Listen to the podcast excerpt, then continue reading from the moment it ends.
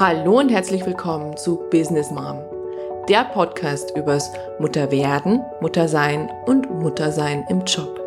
Mein Name ist Dr. Susanne Dietz und heute habe ich wieder eine No-Filter-Folge für dich. Schonungslos, ehrlich und mit Sicherheit nicht objektiv. Ich wünsche euch wertvolle Erkenntnisse und sinnstiftende Impulse.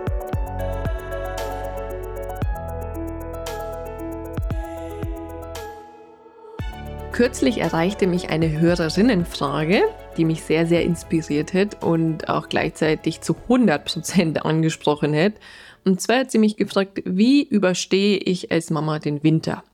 Und mir fiel sofort meine Frage ein, die mir immer im Frühling kommt. Und zwar frage ich mich dann immer, wie konnte ich den Winter überstehen? Wenn ich dann so sehe, wie viel einfacher es ist, wenn man einfach sich mal aufs Fahrrad mit den Kindern setzen kann, wenn man auf den Spielplatz gehen kann, wenn man einfach den Nachmittag draußen verbringt und die Kinder zum einen ausgeglichener sind, weil sie ihre ganze Energie eben auch zum Ausdruck bringen können und sich auspowern können. Ich gleichzeitig aber auch mehr Energie dann habe, weil es mir ja weniger Energie kostet, den ganzen Tatendrang meiner Kinder zu kompensieren. Und ich bin generell jemand, der im Winter ja, also eher müde ist, mir fehlt das Licht. Also es ist wirklich ein in sich zurückziehen, aber gleichzeitig fordert halt das Mama-Sein und der Job nach wie vor 100 Prozent, beziehungsweise ich habe sogar das Gefühl, das Mama-Sein fordert mich im Winter noch mehr, weil ich ja die überschüssige Energie meiner Kinder kompensieren muss. Also es ist ein bisschen eine Minusrechnung, wenn man sagt, die Kinder haben mehr Energie, die sie eben körperlich nicht verarbeiten können und ich habe eh schon weniger Energie ja, ist erstmal irgendwie ein bisschen frustrierend, aber ist halt so. Und was mir da so kam, war, schafft ihr Aschenputtelmomente. Dieser Begriff kam mir kürzlich, als ich meine jährliche Weiterbildung angetreten habe. Und zwar habe ich mir vorgenommen, dass ich einmal im Jahr für mich eine Weiterbildung mache. Jetzt muss ich ein bisschen ausholen. Zur Erklärung, in diesem Jahr habe ich gesagt, ich möchte einen Meditationsworkshop machen. Ich mache immer wieder mal so geführte Meditationen, da bin ja sicher kein Profi drin und muss auch sagen, ich habe vor über zehn Jahren so einen extremen Meditationsworkshop gemacht in einem sehr bekannten Meditationshaus hier in Deutschland. Also wo man wirklich um 5 Uhr morgens die erste Gehmeditation macht, dahinterher eine Stunde im Stillen, dann kriegt man ein spärliches Frühstück, dann geht's weiter mit Meditieren beim Arbeiten, also eine Stunde Kissen stopfen, über, dass man letztlich dann auch noch selber sein Zimmer putzt. Und da dachte ich mir, also momentan, das ist mir zu krass. Also das ist mir einfach gerade zu anstrengend. Es kann sein, dass das sehr wirkungsvoll ist. Ich mache jetzt mal Meditation light und zwar so, wie es mir gefällt. Und deshalb habe ich mir dann einen Meditationsworkshop ausgesucht in einem sehr, sehr guten Wellness-Hotel. Werden mich jetzt wahrscheinlich einige, die Meditation professionell betreiben, verurteilen, weil sie sagen, das äh, kommst ja gar nicht zu dir. Aber so war es nicht. Denn das Ganze sah so aus, dass ich morgens und abends diese Meditationseinheit hätte, dazwischen eben machen konnte, was ich will. Ich habe hauptsächlich dann den Wellnessbereich genutzt. Und abends gab es sogar auch noch ein Vier-Gänge-Menü. Und ich habe dann für mich gleich am ersten Abend entschieden, ich werde alleine essen. Eben nicht mit der Gruppe. Und ich bin ja sonst auch, wenn ich arbeite mit meinen Workshops und Seminaren, bin ich ja auch mit Gruppen unterwegs und da sitzt man abends beisammen und da ist viel Smalltalk und manchmal geht's tiefer, manchmal weniger. Aber ich habe für mich entschieden, ich möchte alleine essen abends. Und zwar aus einem einfachen Grund, weil ich sonst nicht dazukomme wenn ich hier daheim bin, dann ist Essen für mich was, was wirklich immer nebenbei geht. Und ich weiß, es ist nicht gut, aber ich krieg's momentan nicht besser hin, wenn ich alleine mit den Kindern bin. Das heißt, ich versorge die Kinder, ich esse dann vielleicht schnell die Reste, manchmal esse ich erst später, manchmal ist es in der Tat so, dass ich wirklich nur irgendwie mir so ein Dosen-Chili sind oder so aufmache und das schnell esse, einfach nur damit ich was gegessen habe. Und während des Essens ist es so, dass ich eigentlich immer wieder aufspringen muss, weil ein Glas umfällt, weil nur irgendwas fehlt, weil vielleicht sogar der Kleinste mal wieder davonläuft. Das heißt, Essen ist für mich eben kein meditativer Prozess, sondern ist rein Lebenserhaltung. Und gleichzeitig merke ich aber, dass mir gutes Essen total wichtig ist. Und da hätte ich dann eben die Möglichkeit, weil ich da jeden Abend alleine essen konnte, also drei Abende hintereinander, dass ich zum einen das Essen wirklich anschauen kann, mich daran freuen kann, dass es jemand anderes gemacht hat und ich nicht selber, dass ich es wirklich schmecken konnte, dass ich entscheiden konnte, was schmeckt mir und was nicht. Und dass ich dann auch wirklich extrem entspannt und satt und unabgelenkt einfach mal Abendessen konnte. Und es hat mich, muss ich sagen, im ersten Moment total viel Überwindung gekostet, das der Seminarleiterin zu sagen. Weil ich dachte so, naja, was denken denn die anderen? Das ist doch irgendwie total schräg, wenn du dich da rausnimmst aus so einer Gruppe.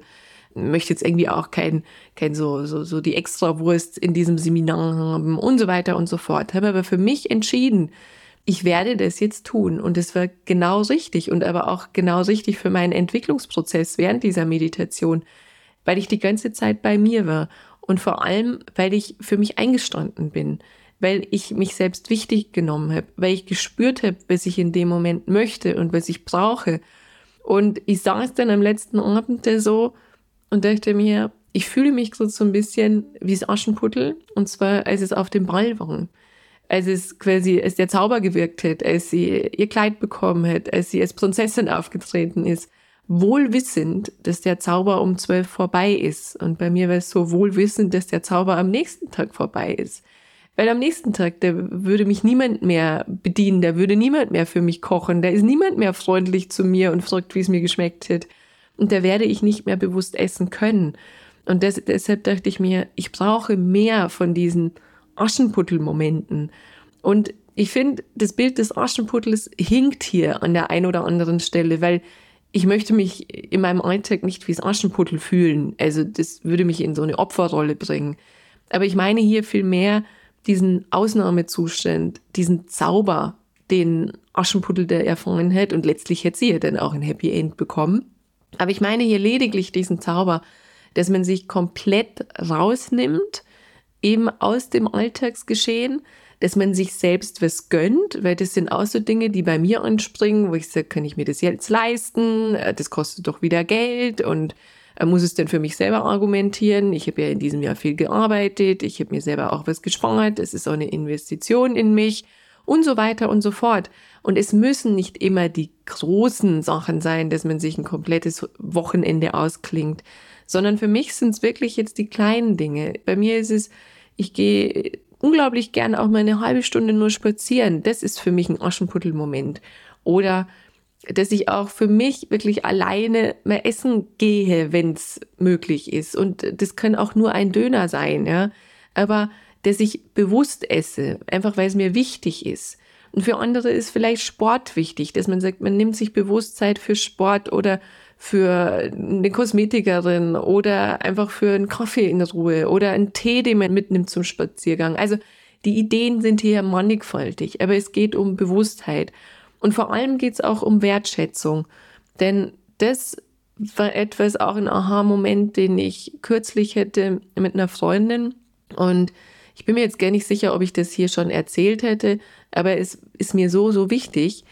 Und zwar habe ich wieder rumgejammert und niemand sieht, was ich tue und überhaupt, ich äh, mache und tue den ganzen Tag und ich bekomme keine Wertschätzung von niemanden und nicht mal Danke und halt, ja, so, da war ich so richtig das Aschenputtel irgendwie so in der Opferrolle und auch im Jammern drin. Und dann hätte sie mich angeguckt und hätte gemeint, naja, du ernsthaft, wieso soll jemand anders dir Wertschätzung geben, wenn du es dir selbst nicht gibst? Und dann war ich im ersten Moment so leicht entsetzt. Da ich mir so, also, ist ja eine Frechheit.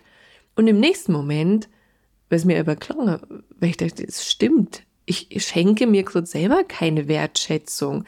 Ich kann doch durchaus mal stolz sein, dass ich das schaffe und ich kann mir dann durchaus auch mal so kleine Belohnungen geben, eben im Sinne von, dass ich mir zwischendrin mal einen Tee mache oder dass ich die Babysitterin einbuche und aber nicht die ganze Zeit arbeite, sondern eben vielleicht auch eine halbe Stunde mal ein Buch lese, mir das zu erlauben.